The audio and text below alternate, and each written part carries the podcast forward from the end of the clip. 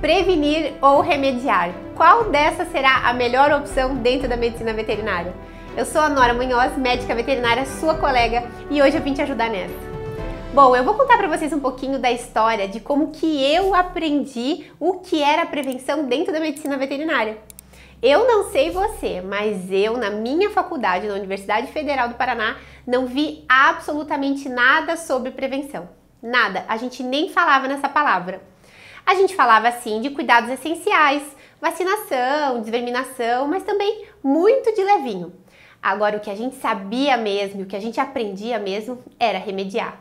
Veterinário bom era veterinário que resolvia todo tipo de pepino. Quanto maior o pepino e mais rápido o veterinário soubesse resolver, melhor era o médico veterinário. Eu fui criado dentro dessa é, crença dentro da medicina veterinária. E aí, muitos anos depois, quando eu fui fazer meu estágio obrigatório na Unesp em Jaboticabal, lá eu ouvi falar na palavra prevenção com muito mais constância. Fiquei muito feliz, porque aquilo fazia muito mais sentido para mim. Eu já estava bem desgostosa da medicina veterinária, eu tinha já até desistido de ser veterinária. Quando eu cheguei no estágio obrigatório, eu já tinha ficado de 5 a 6 anos trabalhando com medicina veterinária, dentro do hospital veterinário e em vários estágios que eu fiz. Então era muita morte, muito internamento, muito sofrimento, muitos clientes chorando, muitos clientes simpáticos, muitos clientes bem desagradáveis. E isso tudo foi me deixando muito descontente. Fui me sentindo desvalorizada. Eu fui percebendo que aquilo não me deixava feliz.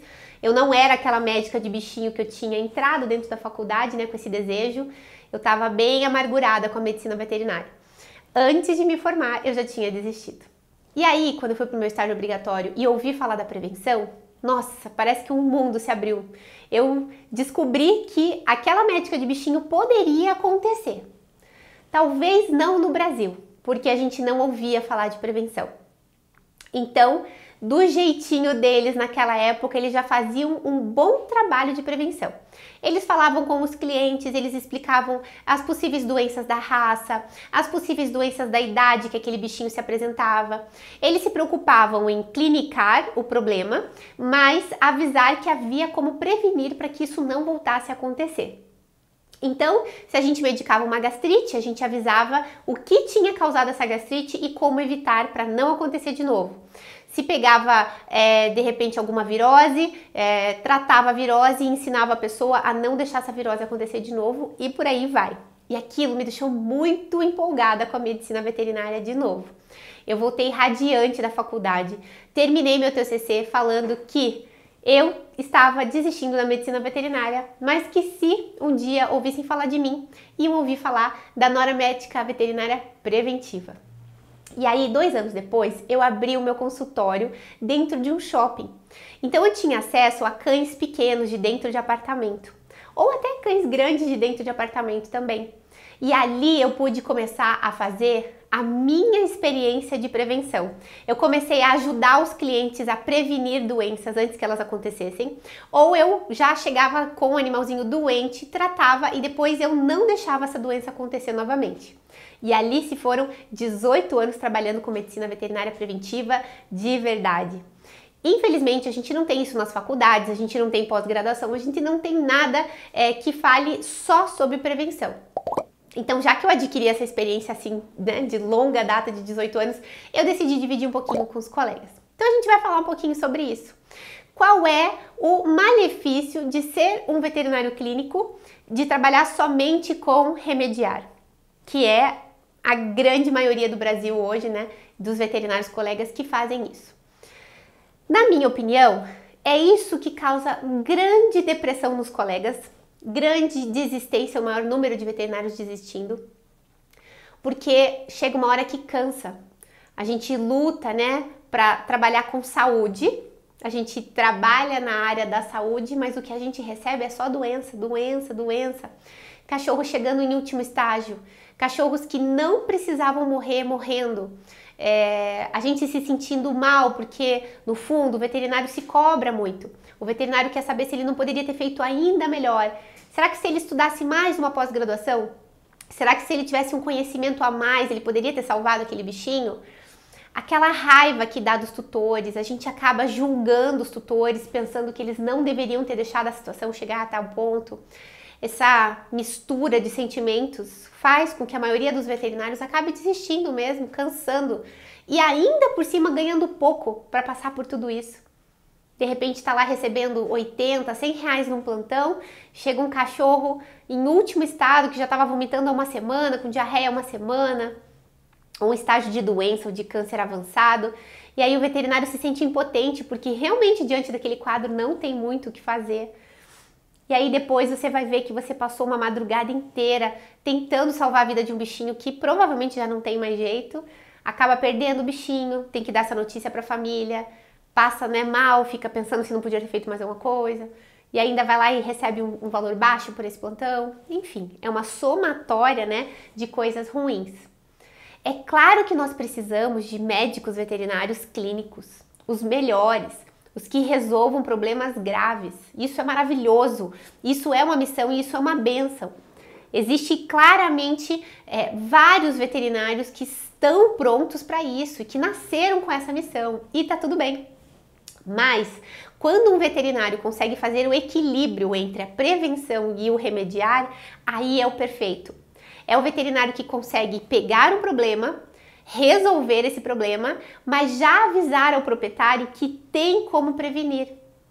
E é por isso que quando eu falo de prevenção, eu não estou falando de cuidados essenciais. Cuidados essenciais, antipulga, vermífugo, quantidade de ração, isso é muito essencial.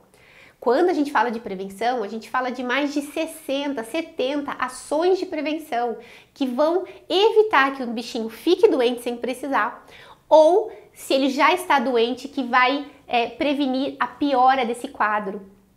Esse animal ficar tendo problemas de pele cronicamente, é, problemas intestinais cronicamente, alergias cronicamente. A gente sabe que tudo que é crônico acaba com o organismo do animal.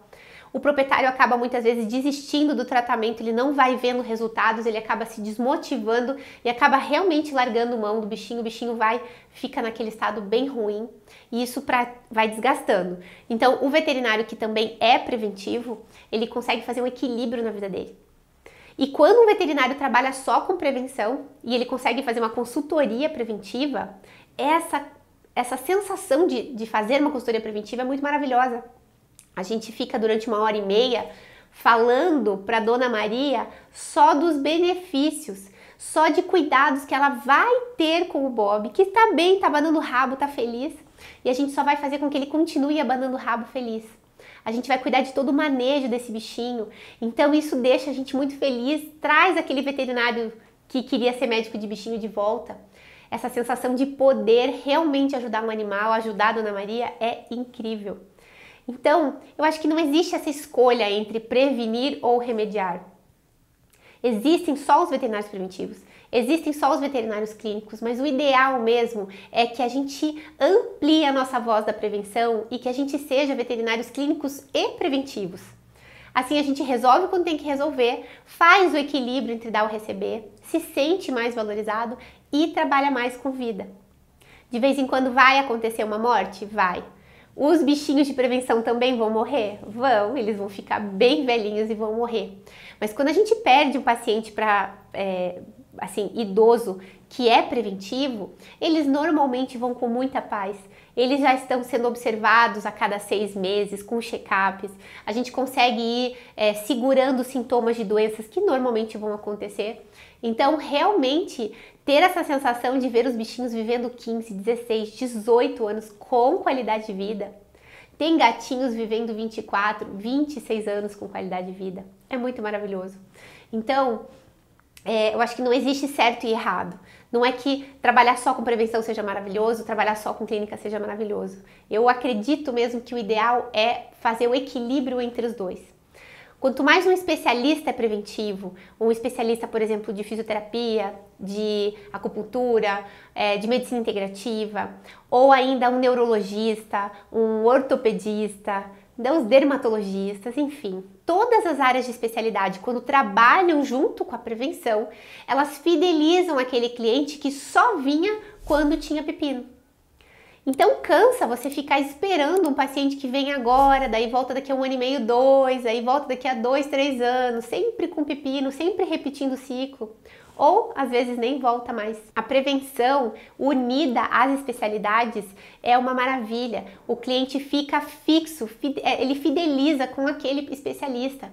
Ele só quer a ajuda daquele especialista, mesmo que o problema da especialidade esteja resolvido, ele mantém as consultas preventivas com esse veterinário. E isso, claro, aumenta o faturamento e a qualidade de vida desse veterinário que trabalha com prevenção. Então, assim, são muitos benefícios que a gente tem. Eu ficaria aqui horas falando é, dos, dos, resultados dos meus alunos que hoje são especialistas e preventivos, que são clínicos e preventivos.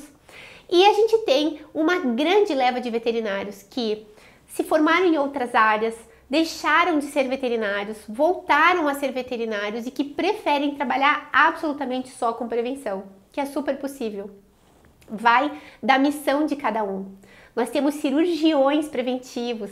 O cirurgião, que antigamente era aquele, aquela pessoa que só ficava dentro do centro cirúrgico, não via a Dona Maria, não sabia do Bob, acabava ficando assim realmente só dentro do centro cirúrgico. Se ele quer voltar a ser médico veterinário de bichinho, ele pode através da prevenção. Então, ele trabalha com uma coisa super gostosa, que é a consultoria preventiva, e faz a missão dele, que é ser um ótimo cirurgião. A gente pode perfeitamente fazer associação dessas especialidades com a prevenção. O que eu diria que acontece hoje, que para mim é o jeito errado, é só o veterinário clínico. O veterinário clínico que fica trabalhando com morte, com pacientes que chegam em último estado, que não conseguem educar a sua clientela para que ela seja preventiva, porque existe um passo a passo para que a gente consiga isso. Um veterinário clínico preventivo leva exatamente um ano para girar a clientela e fazer com que em um ano é, os problemas clínicos diminuam e os problemas preventivos comecem a aparecer. Porque sim, por mais que a gente implemente a prevenção, nem sempre a Dona Maria vai fazer exatamente tudo que é necessário. Mas qual é a vantagem de entrar com prevenção? Um tutor preventivo que está ciente do que possa acontecer, qualquer probleminha que apareça com o bichinho, ele corre no veterinário que ele fidelizou, que é o preventivo, para saber o que está acontecendo. Então, um probleminha de olho, um probleminha de ouvido, um probleminha de pele, ele corre no veterinário. Ele já não é aquele tutor que espera chegar no último estágio para levar. E isso muda a carreira dos colegas, muda completamente. Viver desses probleminhas é outro nível de preocupação, é outro nível de estresse. É, esses veterinários não vão se deprimir, não vão se sentir desvalorizados, vão se sentir autoridade com as suas famílias. A gente tem vários veterinários hoje que trabalham com clínica e que acabam não tendo uma harmonia dentro de casa, porque acabam não ganhando muitas vezes o que é preciso, ou trabalham muito, ganham o que é preciso, mas também passam o dia inteiro fora de casa, não tem qualidade de vida nenhuma. Chegam chateados porque perderam um paciente ou porque atenderam algum paciente em estado muito ruim, e isso vai acabando com a harmonia da família e dos familiares. Então, quando a gente tem um veterinário que trabalha com prevenção, esse veterinário ele é feliz, ele chega mais contente do trabalho, ele trabalha menos, ele tem mais qualidade de vida, ele é mais valorizado. Então a prevenção ela ajuda muito no equilíbrio até de bem-estar do médico veterinário. Ele volta com aquela sensação de ser médico de bichinho. E aquele veterinário que tinha desistido, que achava que ficou muito tempo em vendas ou trabalhou em outra área que não possa assim é, seguir aquele sonho mesmo de ser médico de bichinho, quando ele se encontra com a prevenção e com a consultoria preventiva, ele reacende essa chama, ele consegue voltar a encher a boca e dizer: Eu sou um médico veterinário. Tem muitos veterinários que já nem falam, nem contam para ninguém que são veterinários. O veterinário preventivo, sim, ele enche a boca, ele morre de orgulho.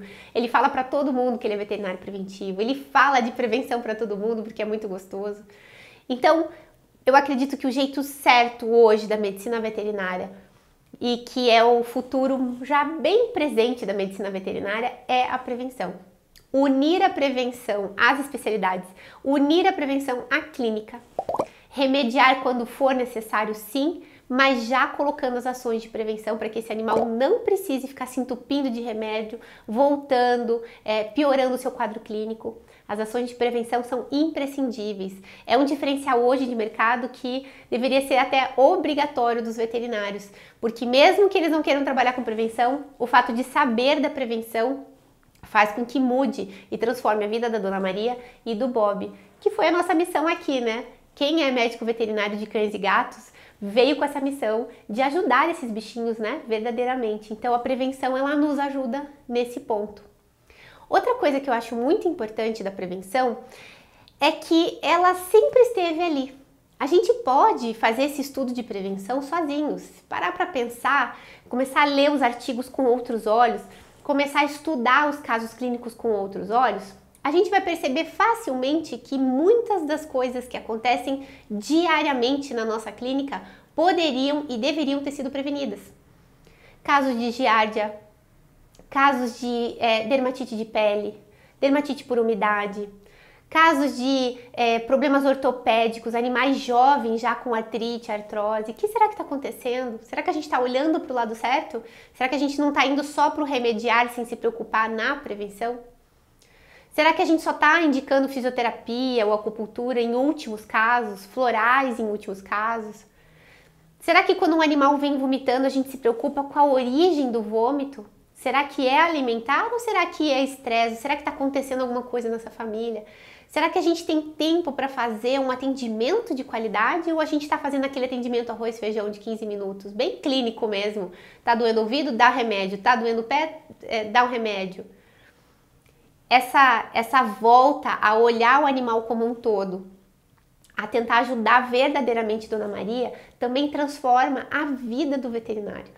Quando ele consegue ajudar verdadeiramente o próximo, que é a missão de todos aqui nessa terra, ele, ele volta a se sentir uma autoridade, ele volta a se sentir pertencente, ele volta a se sentir imprescindível. E aí ele vai se tornar insubstituível para aquela família, para aquele bichinho. E vai fazer com que a vida de todos né, mude, inclusive a dele e da família dele. Então, eu acho que a gente não deve escolher entre prevenir ou remediar. O que a gente deve fazer mesmo é associar a prevenção com a clínica. Assim a gente vai se tornar insubstituível. Eu quero que você escreva aqui embaixo para mim o que, que você prefere, prevenir ou remediar.